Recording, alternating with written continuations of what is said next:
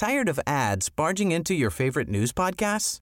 Good news. Ad-free listening is available on Amazon Music for all the music plus top podcasts included with your Prime membership.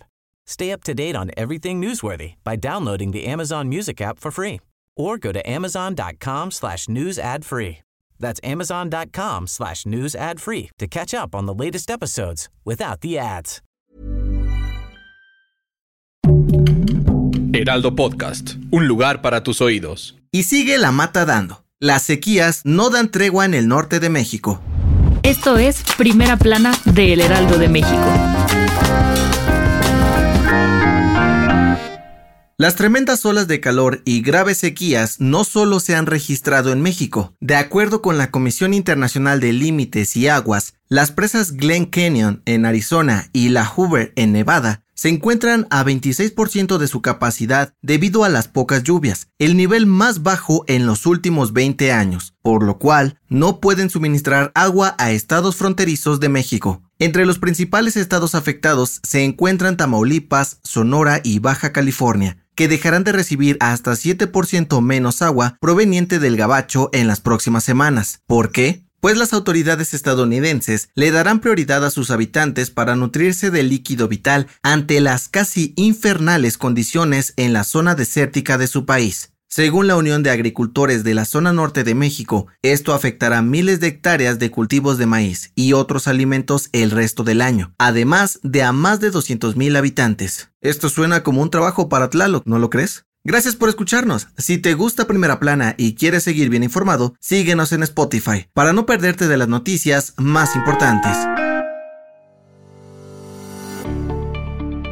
Como si se tratara de una película digna del Oscar, este fin de semana la Marina de México rescató a seis cubanos que naufragaban en una balsa en las costas de Progreso en Yucatán. Según los reportes oficiales, los marinos entraron en acción luego de recibir una llamada de emergencia tras haber localizado la pequeña embarcación a 495 kilómetros del puerto yucateco, por lo que se lanzaron rápidamente al área señalada y rescataron a tres mujeres y tres hombres con ayuda de la patrulla oceánica. Los cubanos fueron trasladados al puerto de Yucaltepén en progreso para recibir atención médica, alimentación y ser entregados al Instituto Nacional de Migración para todos los trámites legales necesarios. Según las autoridades migratorias de nuestro país, en los primeros seis meses de este año, 18.665 migrantes cubanos han sido detenidos y más de 10.700 han pedido asilo en México, aunque la gran mayoría de ellos siguen esperando una resolución a su favor.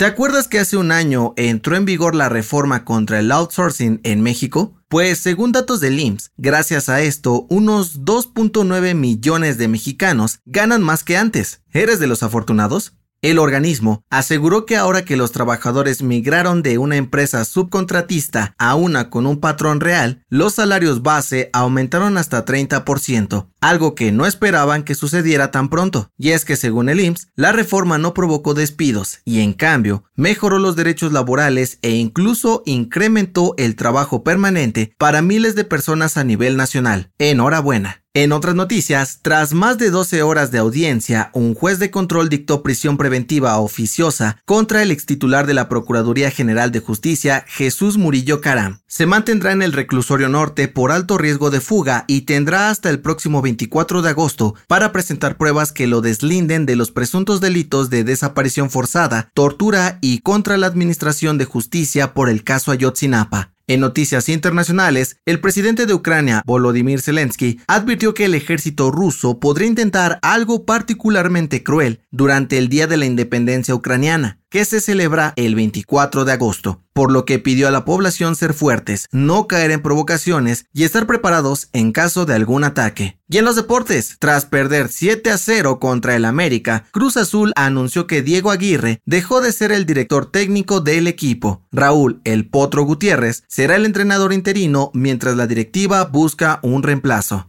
El dato que cambiará tu día. Hay muchas supersticiones asociadas con la mala suerte en el mundo, desde romper un espejo hasta tirar la sal, pero ver a un gato negro probablemente sea la más popular. Desde finales de la Edad Media, los michis negros fueron asociados con brujas capaces de transformarse y hacer diabluras, por lo que eran cazados y hasta quemados en hogueras. Y de ahí nació la idea de que traían mala suerte, lo cual se ha mantenido en muchas culturas hasta el día de hoy.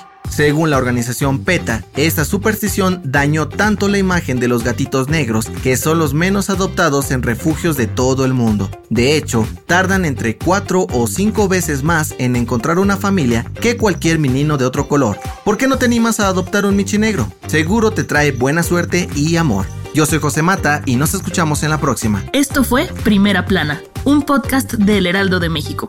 Encuentra nuestra primera plana en el periódico impreso, página web y ahora en podcast. Síguenos en Instagram y TikTok como El Heraldo Podcast y en Facebook, Twitter y YouTube como El Heraldo de México. Hasta mañana.